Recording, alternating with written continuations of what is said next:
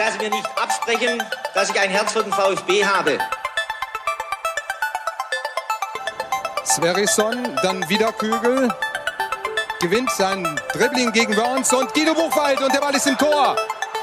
Nach 86 Minuten führt der VfB Stuttgart in Leverkusen mit 2 zu 1. Nach 1950, 52 und 84 gewinnt der VfB Stuttgart zum vierten Mal die Meisterschale. Jetzt müsste der Ball endlich noch einmal hereinkommen. Jetzt kommt er weit nach hinten auf Hitzelsberger!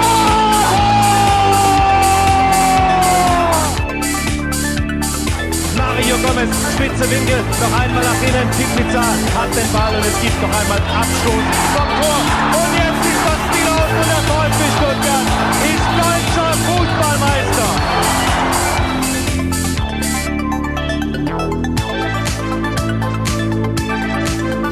Herzlich willkommen bei STR. Mein Name ist Ricky und ich bin heute alleine in der Leitung. Denn ihr wisst es, wir machen aktuell eine kleine Sommerpause. Die Hälfte haben wir geschafft. Das heißt, in zwei Wochen geht's hier weiter mit dem regulären Programm. Der Sebastian befindet sich aktuell in Istrien in Kroatien und genießt da so ein paar freie Tage. Hat gestern übrigens Geburtstag gefeiert. Wer also gratulieren möchte, Ed Butze, das ist eure Möglichkeit. Ja, warum melde ich mich heute bei euch? Wenn ihr den letzten Podcast aufmerksam gehört habt, dann wisst ihr, dass ich versprochen habe, dass ich dann und wann vielleicht mal mit einem Transfer-Update um die Ecke gucke. Und ich würde mal behaupten, in den letzten Wochen ist in Sachen Transfers beim VfB ja nicht allzu viel passiert. Dennoch gibt es ein paar Gerüchte und es gibt eine ganz wichtige Vertragsverlängerung, beziehungsweise in dem Fall ist es ja eher der erste Profivertrag, der unterschrieben wurde. Und genau darum soll es heute in diesem kleinen Transfer-Update gehen. Und ich würde sagen, wir schauen uns mal die aktuelle Sachlage an. So, bevor ich jetzt über Lilian Egloffs ersten Profivertrag sprechen möchte, schaue ich noch einmal ganz kurz ins Stuttgarter Lazarett. Da hat sich ja in den letzten Tagen auch einiges getan. Leider, leider muss man sagen.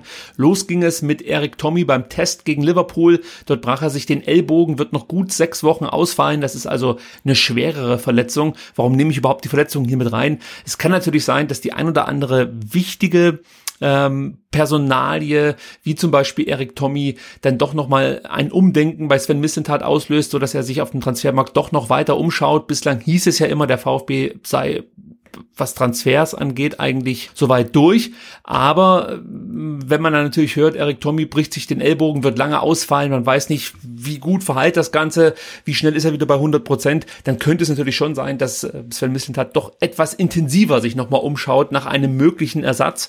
Ähm, aber dazu dann gleich auch noch mehr.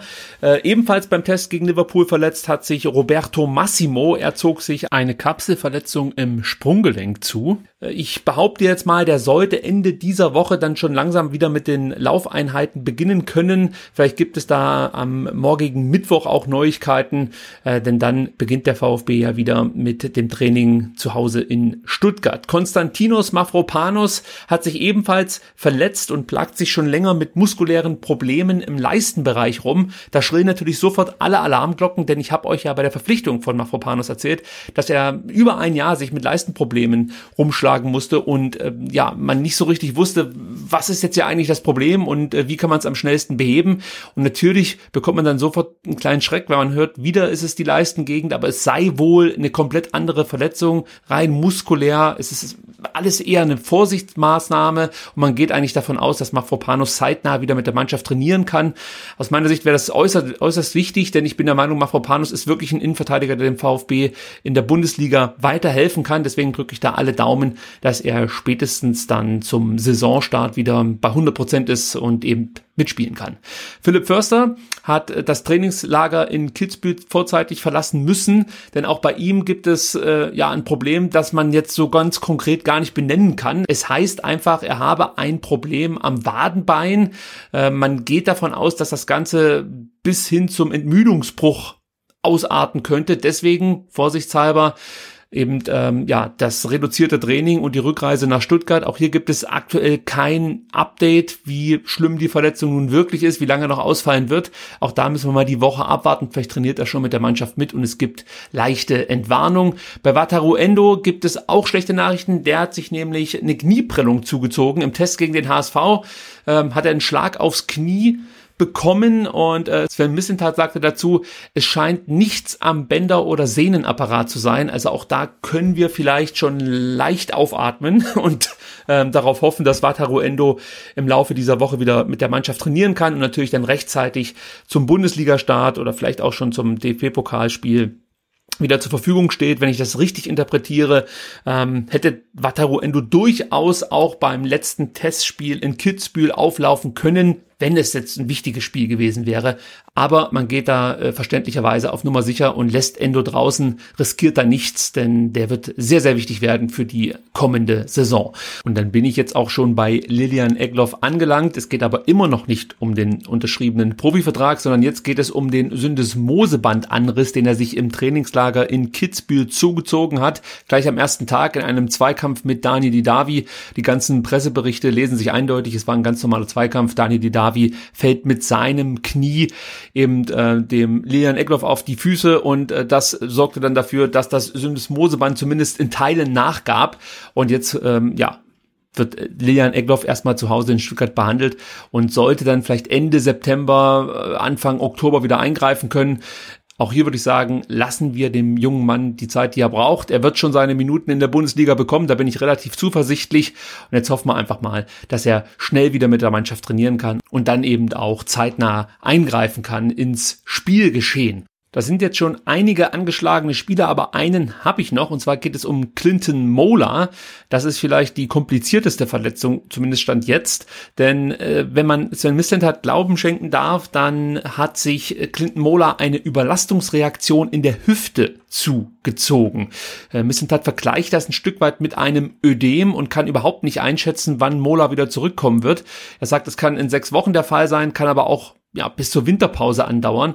Also da scheint es dann schon noch ein größeres Problem zu geben und wir hoffen jetzt einfach mal, dass es der Best Case ist und nicht der Worst Case und Clinton Mola spätestens Ende Oktober wieder mit der Mannschaft trainieren kann. Nichtsdestotrotz ich habe es gerade eben schon gesagt, das sind eine Menge Verletzte und deswegen gibt es natürlich gerade in den sozialen Netzwerken immer lautere Rufe nach weiteren Transfers. Sven Missentat hat dazu eine klare Position bezogen. Er meinte, das müssen wir kompensieren. Vielleicht müssen wir mal positionsfremd spielen, weil die verletzten Jungs kommen ja wieder.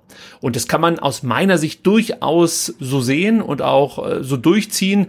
Natürlich, Eric Tommy, Clinton Mola sind zwei schwerwiegende Ausfälle auf den Außenbahnen, aber es gibt dann wirklich Spieler, die da vielleicht die Möglichkeit haben, sich auszuzeichnen. Also ich denke da gerade an Borna Sosa, der jetzt mit Sicherheit eher die Chance hat, von Beginn an zu spielen, als wenn Clinton Mola fit geblieben wäre. Statt Erik Tommy könnte dann vielleicht Diego Klimowitz spielen. Interessant wird es natürlich, sollte jetzt zum Beispiel noch Nico Gonzalez wechseln. Dann bin ich schon auch der Meinung, dass äh, der Abgang von Gonzalez kompensiert werden muss. Und zwar nicht mit der jetzt vorhandenen Mannschaft, sondern da muss man nochmal auf dem Transfermarkt zuschlagen. Und dann könnte es natürlich auch sein, dass man im Zuge dessen vielleicht einen sogenannten polyvalenten Spieler verpflichtet, der auf mehreren Positionen eingesetzt werden kann. Zum Beispiel auch im linken oder rechten Mittelfeld und dann auch noch als Stürmer fungieren könnte könnte. Oder man verpflichtet einfach zwei weitere Spieler, zum Beispiel einen Stürmer und dann eben noch einen Außenbahnspieler. Das könnte ich mir schon vorstellen. Aber im Großen und Ganzen bin ich da schon bei Sven Mistentat. Der Kader sollte das kompensieren können. Und wenn nicht, zieht halt der Hitz nochmal die Kickstiefel an ja, wenn es Albmann wird, holt mich der Sebastian normalerweise immer wieder zurück auf den richtigen Weg. Heute ist er nicht da, also muss ich das selber machen und versuche das jetzt, indem ich jetzt so ein bisschen auf die Transferlage des VfB Stuttgart blicken möchte. Und jetzt, jetzt geht es wirklich um Lilian Egloffs ersten Profivertrag, den er beim VfB unterschrieben hat. Der wird bis zum 30.06.2024 laufen. Sein bisheriger Juniorenvertrag lief bis 2023, also wurde der Vertrag nochmal ein Jahr verlängert und wie gesagt, er hat jetzt einen richtigen Profivertrag unterschrieben. Am 20. August wurde er ja 18 Jahre alt und er durfte mit der Volljährigkeit dann auch diesen ersten Profivertrag unterschreiben. Und das war natürlich ein großer Erfolg für den VfB Stuttgart. Man konnte ein Talent, das man schon lange an den VfB gebunden hat, jetzt auch noch in den ersten Jahren im Profizirkus ein Zuhause bieten. Er kam ja 2012 mit zehn Jahren zum VfB Stuttgart, kommt eigentlich aus Bretzfeld und ähm, ist seitdem ja einfach fest verankert hier beim VfB. Viele Jugendtrainer haben ihm schon eine große Karriere vorausgesagt. Man ist natürlich da immer so ein bisschen bisschen vorsichtig, weil so 100 Prozent kann man es dann eben erst sagen, wenn die Jungs im Seniorenbereich aufschlagen und dort dann sich einfach mit austrainierten Profis messen müssen. Es sieht so aus, als ob Lilian Eckloff da keine Akklimatisierungsprobleme hat und äh, dementsprechend hat er sich diesen Profivertrag redlich verdient. Er selber sagt, der VfB ist mein Verein. Ich hatte mit den VfB Jugendmannschaften tolle Erlebnisse, bin Meister und Pokalsieger geworden. Ich danke allen Trainern, Betreuern und Mitarbeitern des NLZ, die an meiner Ausbildung beteiligt waren. Und ich danke den Verantwortlichen des VfB für das große Vertrauen, das sie mir mit der Vertragsverlängerung bis 2024 entgegenbringen. Ja, das sind schöne Worte von Lilian Eckloff. Vor allem der erste Satz, der VfB ist mein Verein. Das geht natürlich runter wie Öl. Tja, und jetzt muss man einfach mal abwarten, wie sich Lilian Eckloff so entwickelt. Also es ist, glaube ich, immer noch zu früh zu sagen, wo die Reise genau hingeht es könnte immer noch sein, dass Leon Eckloff vielleicht nur in Anführungsstrichen ein guter Zweitliga-Profi wird und die Bundesliga dann doch eine Nummer zu groß ist. All das werden wir aber jetzt in den nächsten Monaten, Schrägstrich Jahren hier beim VfB miterleben dürfen. Und darauf freue ich mich. Und ich freue mich auch auf die Hoffnung, die man einfach als VfB-Fan wieder hat, wenn man so ein junges besonderes Talent einfach in seinen eigenen Reihen hat und hofft, dass er komplett durch die Decke geht und den VfB vielleicht ein Stück weit mitziehen kann äh, zumindest so weit ziehen, dass der VfB nicht unbedingt was mit dem Abstieg zu tun hat. Das wird schon schwer genug.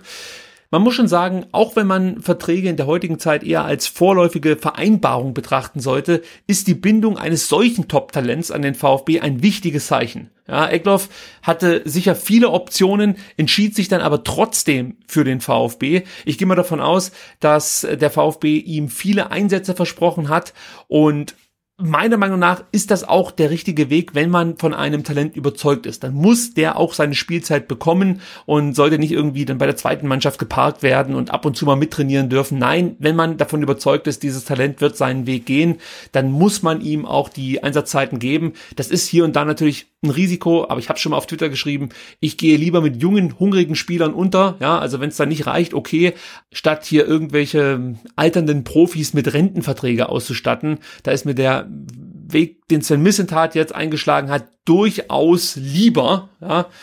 Ich hoffe, Eckloff kann die Erwartungen erfüllen. Die sind natürlich riesig, das merkt man schon. Und wenn dem so sein sollte, wenn er diese Erwartungen erfüllen kann, dann wird er sehr wahrscheinlich nicht bis 2024 beim VfB bleiben, auch wenn er einen Vertrag unterschrieben hat, der eben bis 2024 datiert ist. Damit müssen wir uns einfach abfinden. Nichtsdestotrotz kann der VfB sehr von dieser Vertragsunterschrift profitieren. Für Leon Egloff ist es auch eine gute Möglichkeit, sich im gewohnten Umfeld weiterzuentwickeln, den nächsten Schritt zu gehen. Wir Fans begleiten ihn und ja, im Großen und Ganzen kann man wirklich sagen, beide Daumen hoch für diese Verpflichtung für diese Vertragsverlängerung, für diesen ersten Profivertrag, den Lian Egloff hier beim VfB erhalten hat. Ich würde sagen, wir bleiben gleich mal bei den jungen Talenten hier beim VfB Stuttgart bei unserem Transfer-Update und sprechen über Luca Mack. Für den sucht Sven Mislintat händeringend nach einer geeigneten Leihstation.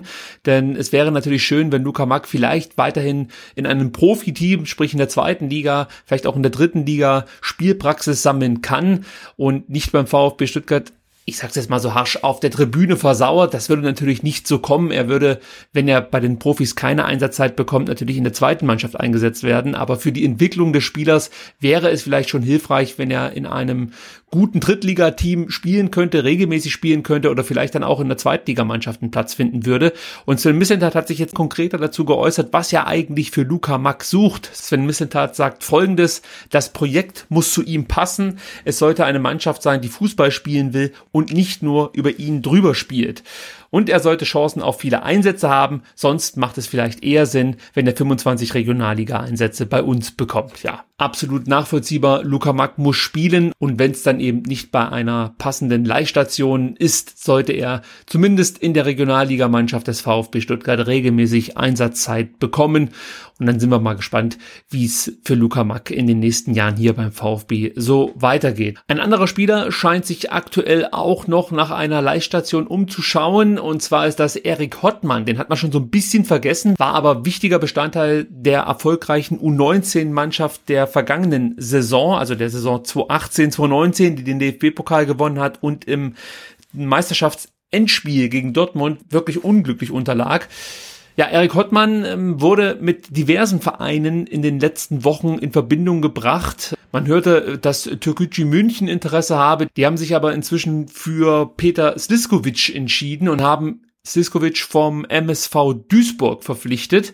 Ja, und das öffnet jetzt offensichtlich eine Tür für Erik Hottmann, denn der MSV Duisburg ist jetzt selber auf der Suche nach einem neuen Spieler und nachdem das für Erik Hottmann mit Türkgücü München nicht geklappt hat, scheint es dann vielleicht jetzt in Duisburg möglich zu sein. Da soll es wohl auch schon Anfragen geben. Richtig konkret wurde das allerdings noch nicht, aber ihr wisst, wie das ist. Bei so Leihgeschichten kann das alles ganz, ganz schnell gehen. Auch hier würde ich sagen, ist für Erik Hottmann einfach die Spielzeit entscheidend. Ich möchte mal behaupten, dass die Leihe nach Groß Asbach nicht so erfolgreich für Hottmann und auch für Groß Asbach lief und vielleicht kann er dann in Duisburg den nächsten Schritt gehen. Ich habe immer noch Hoffnung, dass aus Erik Hottmann durchaus ein ja, solider Bundesliga-Profi werden könnte. Er bringt schon einiges mit, ist körperlich sehr, sehr weit gewesen äh, als U19-Spieler. So ein Stück weit verliert er natürlich jetzt diesen Vorteil, wenn es dann in den Seniorenbereich geht. Aber vielleicht braucht er auch einfach ein bisschen Zeit, um sich zu akklimatisieren. Ich würde Erik Hottmann definitiv noch nicht abschreiben und wünsche ihm einfach eine gute Station, am besten in der dritten Liga, am besten mit viel Einsatzzeit und möglichst vernünftigen Trainingsumständen. Und dann könnte da schon noch was gehen von jungen, talentierten Fußballern, die beim VfB durchaus noch eine große Zukunft vor sich haben könnten, komme ich jetzt zu zwei Spielern, die keine allzu rosige Zukunft hier in Stuttgart mehr zu erwarten haben. Zum einen geht es um Pablo Maffeo und anfangen möchte ich mit Holger Bartstuber. Wir haben ja in der letzten STR-Ausgabe unsere Standpunkte mit euch geteilt. Deswegen möchte ich jetzt nicht nochmal das ganze Thema Bartstuber Mannschaft, Bartstuber Trainer, Bartstuber Sportdirektor aufrollen, sondern möchte jetzt in diesem Segment wirklich über mögliche Transfers reden. Da gab es ja kurz nach Holger Bartstubers Degradierung sofort die Meldung, dass Inter Miami starkes Interesse haben soll an Holger Bartstuber das ist wohl eine Ente. Also nach all dem, was ich jetzt so in Erfahrung bringen konnte, in diversen Foren, äh, über diverse Artikel, deutet vieles darauf hin, dass das einfach ja eine Ente ist. Äh, man hat sich das wohl irgendwie konstruiert, weil Holger Bartschuber mal davon sprach, dass er nach seiner Karriere hier in Europa durchaus dann eben noch mal eine Station in den USA äh, mitnehmen wollen würde. Ja, ähnlich wie das ja sein Kumpel Basti Schweinsteiger gemacht hat. So plant wohl auch Holger Bartstuber das Ende seiner Karriere. Äh, und dann haben sich findige Redakteure überlegt, Mensch, äh, Inter Miami, die suchen doch einen Innenverteidiger, das könnte hervorragend passen. Aber wie gesagt, es handelt sich hierbei wohl um eine Ente. Dann hat man in den letzten Tagen auch davon gehört, dass Lazio Rom plötzlich wieder Interesse hat. Aber das, liebe Freunde, können wir direkt in die Schublade absoluter Bullshit packen. Denn äh, dieses Interesse, von dem da gesprochen wird. Das stammt immer noch aus einer Meldung von 2018, meine ich, als Holger Bartstuber kurze Zeit ja vertragslos war. Sein Vertrag beim VfB ist ausgelaufen und er wollte sich dann eben dann äh, nochmal umschauen, hatte den großen Plan bei einem ja, am besten großen Verein nochmal international spielen zu können. Das schlug allerdings fehl und äh, der VfB wurde wieder zur neuen Anlaufstation für Holger Bartschuber und das endet eben jetzt in der zweiten Mannschaft des VfB Stuttgart und ich kann euch versichern, dass Lazio Rom kein Interesse an Holger Bartstuber hat. Was man ab und zu mal hört, aber gar nicht so häufig liest in diversen Foren, ist ähm, der Hamburger SV, ja, der natürlich nicht das Salär bieten kann, was der gute Holger Bartschuber beim VfB Stuttgart bekommt. Aber grundsätzlich würde Holger Bartschuber voll ins Anforderungsprofil passen, denn die Hamburger suchen händeringend nach einem erfahrenen Innenverteidiger, nach einem Typ Leader und äh, ja, möglichst wenig Ablöse soll der Mann kosten. Und da wäre man natürlich bei Holger Bartschuber richtig aufgehoben. Also wenn Holger bereit wäre, äh, deutliche Gehaltseinbußen in Kauf zu nehmen, wäre das durchaus ein denkbarer Wechsel. Eine Ablöse ist ähm, nach letztem Stand nicht fällig, weil Sven Missentat hat sich dazu ganz konkret geäußert und hat gesagt, Holger darf gerne ablösefrei gehen. Und jetzt müssen wir halt einfach mal abwarten, ob Holger auch wirklich gehen möchte. Denn das hört man auch. Holger Bahnschuber hätte sich wohl damit angefreundet, hier beim VfB einfach dieses Jahr, dass er noch äh, Vertragslaufzeit hat, äh, bei der zweiten Mannschaft jetzt sage ich einfach mal abzusitzen. Ja, also er wird dann wahrscheinlich auch regelmäßig spielen. Das deuten jedenfalls die letzten Testspiele an. Da hat Frank Warenhorst durchaus auf Holger Bartschuber gesetzt. Und warum soll das dann nicht in der Regionalligasaison auch der Fall sein? Ja, ob man das jetzt gut findet, dass da ein Mann mit fürstlichem Gehalt in der zweiten Mannschaft beim VfB in der Regionalliga aushilft oder ja, einfach seine Arbeit verrichtet. Das äh, können wir vielleicht in der nächsten STR-Ausgabe diskutieren. Aber wenn man Holger Bartschuber in die zweite Mannschaft schickt, ja, muss man auch damit rechnen, dass er sagt, okay, dann kicke ich halt hier in der zweiten Mannschaft. Ich konnte mich letzte Woche mit jemandem unterhalten, der ja mich so ein bisschen zum Nachdenken anregte. Und zwar meinte der gute Herr, dass der VfB ja nicht gezwungen wurde, Holger Bartschuber diesen Vertrag diesen hochdotierten Vertrag äh, anzubieten, sondern der VfB plante eben mal mit Holger Bartstuber als wichtige Stütze in der Innenverteidigung und nur weil jetzt andere Leute am Ruder sind und weil eben der neue Trainer nicht mit Holger Bartschuber plant, kann man nicht davon ausgehen, dass Holger Bartschuber schnurstracks sich einen anderen Verein sucht und eben auf eine Menge Geld verzichtet. Also auch diese Sichtweise muss man natürlich mit einbeziehen, wenn es darum geht, wie professionell ist Holger Bartschuber aktuell.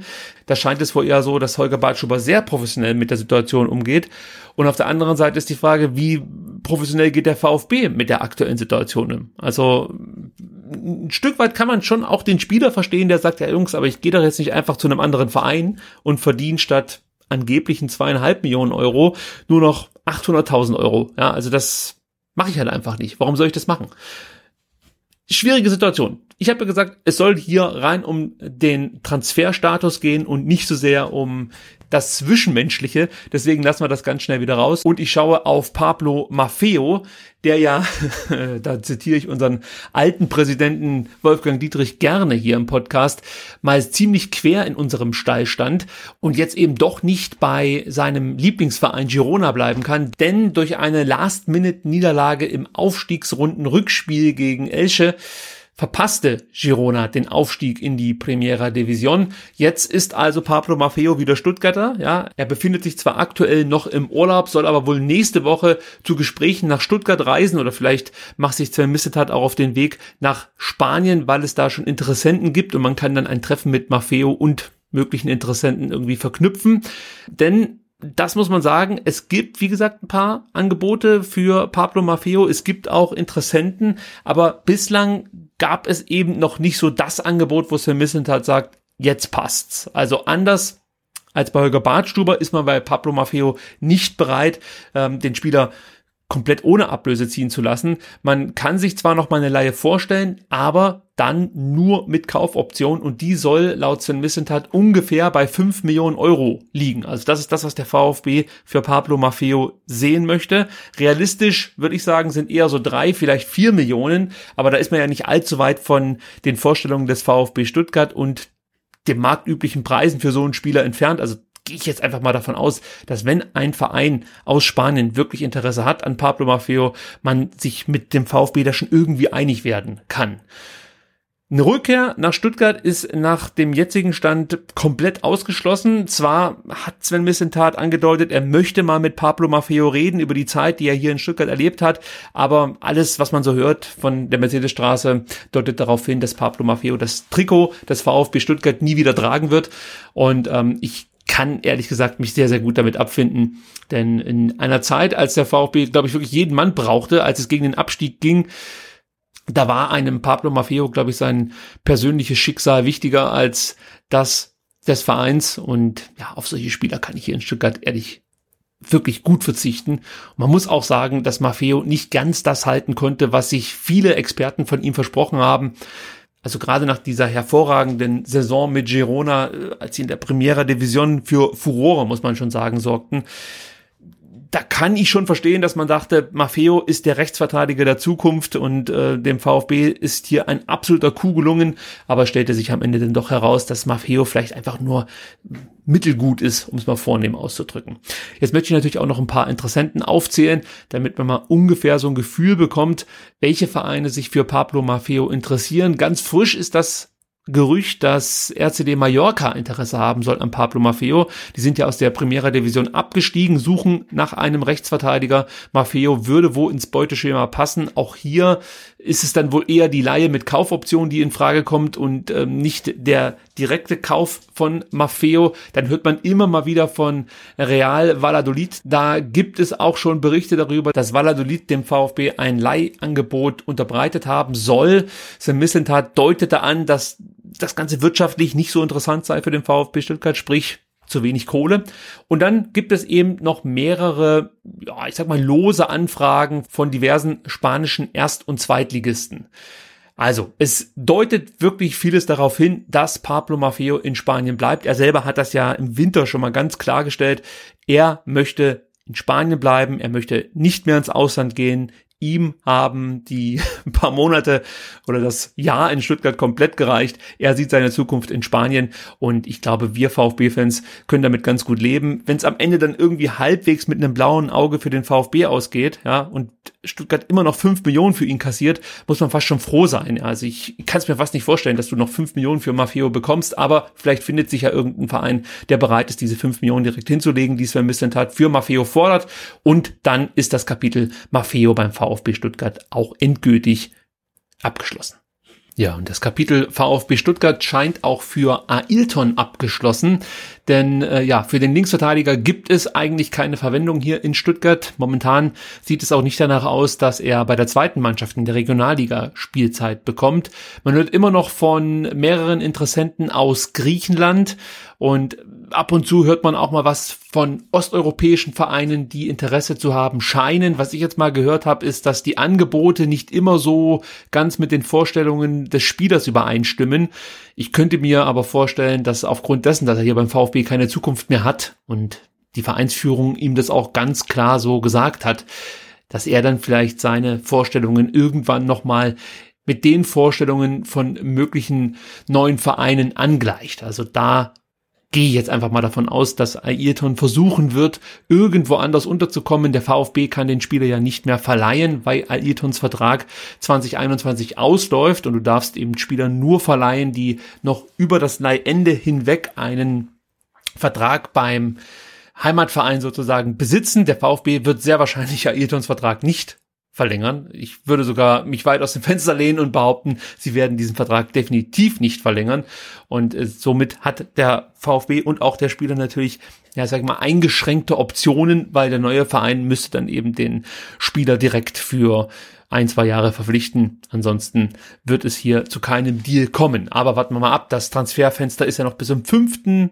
Oktober geöffnet. Also da gibt es noch genügend Zeit und Möglichkeiten für Ailton einen neuen Verein zu finden. Nicolas Gonzalez sucht auch einen neuen Verein. Ich möchte hier aber noch einfügen, leider sucht er diesen neuen Verein, denn ich könnte mir gut vorstellen, dass Sven Missentat sich sehr darüber freuen würde, wenn von Nico das Signal käme, pass auf Sven, ich ziehe noch mal ein Jahr hier voll mit durch, denn aktuell, das hat ja alles keinen Sinn, Corona und so weiter und so fort. Ich glaube, ich bin hier ganz gut aufgehoben beim VfB Stuttgart, bin unumstrittener Stammspieler, ja, das ist das eine.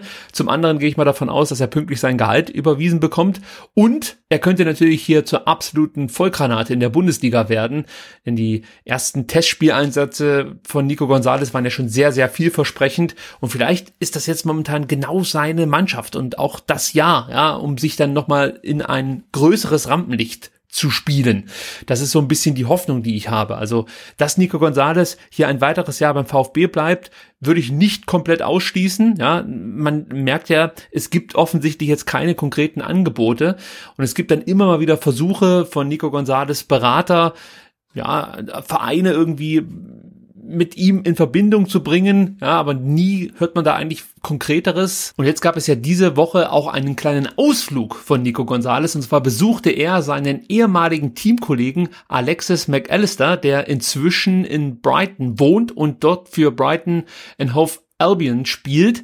Und natürlich ging es sofort los, Mensch, der wird doch wohl nicht nach England wechseln. Wir alle wissen ja, Nico Gonzalez äh, träumt davon, wie wahrscheinlich die meisten Profifußballer, irgendwann mal in England in der ersten Liga spielen zu können. Und äh, einige VfB-Fans sind völlig nervös geworden, als sie die Instagram-Bilder von Nico Gonzalez und Alexis McAllister gesehen haben.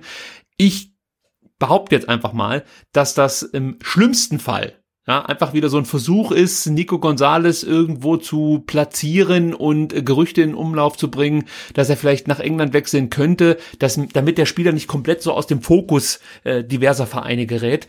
Aber ehrlich gesagt gehe ich davon aus, dass Nico Gonzalez einfach hier seinen ehemaligen Teamkollegen besucht hat in Brighton. Pellegrino Matarazzo hat seinen Spielern nach dem Trainingslager in Kitzbühel zwei Tage freigegeben. Die Spieler können machen, was sie wollen. Und Nico Gonzalez hat sich einfach gedacht, Mensch, ich jette einfach nach England rüber. Da gibt's natürlich dann auch schon wieder Leute, die sagen, Mensch, bei diesen Auflagen heutzutage, Corona und man muss natürlich aufpassen, wenn man aus Risikogebieten zurückreist, dass man nicht in Quarantäne muss.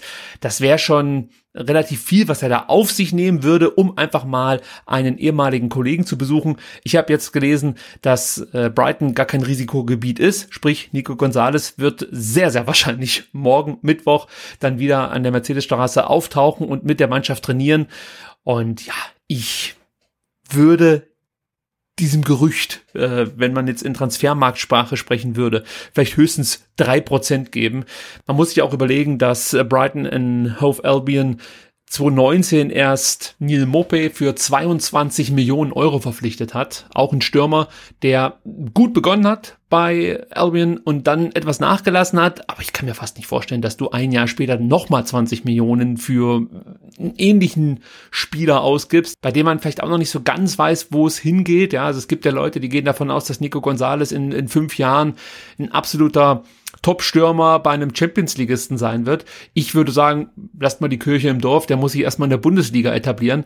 Das hat im ersten Jahr zumindest nicht geklappt. In der zweiten Liga lief es dann etwas besser, aber ich würde jetzt dem Spieler raten, Mensch, spiel doch noch mal ein Jahr. Bundesliga, zeig mal, wie du dich entwickelt hast. Und ich könnte mir dann bei einer erfolgreichen Saison durchaus vorstellen, dass es Vereine gibt, die dann eben bei Nicolas Gonzalez anklopfen, die heute undenkbar scheinen. Also, ich habe weiterhin die Hoffnung, dass Nico Gonzalez hier beim VfB Stuttgart bleibt. Und wenn nicht, dann wissen wir ja inzwischen, dass der VfB mindestens 20 Millionen Euro für Nico Gonzalez kassieren wird. Und die müssen dann natürlich wieder reinvestiert werden. Und da kommen wir zu den Gerüchten über mögliche Zugänge. Wir haben ja schon über viele mögliche Kandidaten gesprochen, die Nico Gonzalez hier beim VfB beerben könnten. Jetzt kommt ein neuer dazu, Alex Collado, 21 Jahre alt, spielt aktuell für die zweite Mannschaft des FC Barcelona, die heißt ja in Spanien die B-Mannschaft und kam bislang dort auch regelmäßig zum Einsatz. Sein Vertrag läuft noch bis 2021, habe ich schon gesagt, wie alt er ist. Er ist relativ jung, 21 Jahre, passt also ins Beuteschema von Sven Missentat, der sucht ja junge, noch formbare Spieler. Bei Collado wartet man eigentlich schon seit Jahren so auf den ganz großen Durchbruch. Bislang gelang der noch nicht. Das sieht man natürlich auch daran, dass er nur in Anführungsstrichen für die zweite Mannschaft Barças auflaufen durfte. Er ist vom von seiner Veranlagung her schon so ein Typ, der Nico Gonzalez ersetzen könnte, ist ein Außenstürmer, kommt meistens über rechts, ist allerdings ein Linksfuß, könnte also deshalb sehr wahrscheinlich auch über links stürmen und er kann auch als klassische Neun äh, auflaufen. Das heißt, hier haben wir die Polyvalenz, die einem Trainer so viel bedeutet in der heutigen Zeit. An und für sich ist das natürlich schon ein interessanter Spieler, in Barcelona ausgebildet, hoch veranlagt, aber man weiß natürlich auch noch nicht so richtig, wo die Reise hingeht. Also ich würde sagen, er ist schon ein Stück weit eine Wundertüte. Ich weiß nicht, ob ich mich darauf verlassen würde, wenn ich jetzt nach einem Ersatz für Nico Gonzalez suchen würde. Also es ist halt einfach noch ein sehr junger Spieler, der bislang auf der ganz großen Bühne noch nicht wirklich regelmäßig Topleistungen abrufen konnte.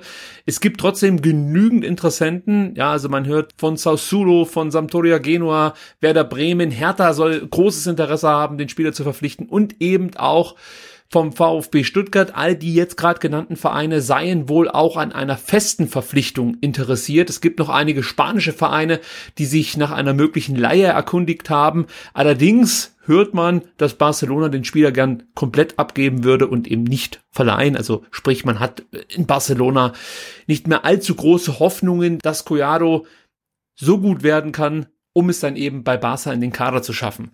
Aktuell ist Collado noch verletzt, hat einen Mittelfußbruch erlitten und wird wohl frühestens im Oktober wieder voll belastbar sein. Das muss man auch so ein bisschen im Hinterkopf haben. Also sollte Nico Gonzalez gehen und sich der VfB für Collado entscheiden, ist das keine Sofortlösung, sondern wäre dann eher erst was für ja, Ende des Jahres. Also auch da mache ich ein großes Fragezeichen dahinter, ob das so viel Sinn macht, Collado als Gonzalez Ersatz zu verpflichten, um einfach noch mal eine weitere Option zu haben, kann ich es mir durchaus vorstellen. Da wird natürlich dann auch die Ablöseforderung von Barca eine Rolle spielen. Da habe ich jetzt noch gar nichts drüber gelesen. Die Transfermarktzahlen lasse ich komplett außen vor, weil ich die ja überhaupt nicht richtig einschätzen kann. Ich habe den Spieler nie wirklich gesehen in Barcelona, sondern habe mir all das, was ich euch jetzt erzählt habe, einfach angelesen und teile das jetzt sozusagen mit euch. Das heißt, ich könnte mir gut vorstellen, dass der VfB bei einem Gonzales-Abgang eher nach einem anderen Spieler Ausschau halten wird. Vielleicht auch einer der Kandidaten, die wir, wie gesagt, hier schon besprochen haben. Aber Collado sehe ich jetzt eher mal so als interessantes Gerücht und nicht als klassischer Ersatz für Gonzales. Dann gab es auch noch die Nachricht, dass Ben Davis, ja, ein Innenverteidiger von äh, Preston North End beim VfB Stuttgart, auf dem Zettel stünde. Also man spricht eher davon, er wird beobachtet. Das wären natürlich viele Spieler. Ich kann mir hier eine Verpflichtung kaum vorstellen. Das ist wie gesagt ein Innenverteidiger, auch ein Linksfuß. Und äh, wir wissen ja, dass der VfB Stuttgart Holger Bartschuber jetzt gerade erst die zweite Mannschaft geschickt hat, weil man der Meinung ist, dass es zu viele Spieler, die, sagen wir mal, ein ähnliches Qualitätsniveau haben, auf dieser linken Innenverteidigerposition gibt. Also wir haben Mark Oliver Kempf, wir haben Marcin Kaminski, wir haben theoretisch auch Clinton Mola und wenn man jetzt noch Ben Davis dazu holen würde, das macht für mich relativ wenig Sinn. Also ich glaube, dass der VfB vielleicht sich nach diesem Spieler mal erkundigt hat und ähm, ihn vielleicht auch beobachtet hat, aber ich kann mir kaum vorstellen, dass Ben Davis beim VfB Stuttgart jetzt in diesem Transferfenster aufschlagen wird. Tja, und dann sind wir eigentlich durch mit dem Transfer-Update. Eigentlich wollte ich es kurz halten. Ich bin mir sicher, mir ist es wieder nicht gelungen. Also ich ging davon aus, dass wir das in 10, 15 Minuten hier durchpauken, aber das hat wieder mal nicht geklappt. Wenn euch das nicht gestört hat, dann freue ich mich natürlich. Wir sind in zwei Wochen wieder vollzählig zurück, sprich Sebastian und ich, und dann sprechen wir über das absolvierte erste Pokalrundenspiel gegen Hansa Rostock und blicken auf den ersten Bundesligaspieltag. Da empfangen wir dann den SC Freiburg. Ich bedanke mich bei euch für eure Aufmerksamkeit, freue mich auf eine reguläre STR-Folge in zwei Wochen und sage bis dahin, ciao.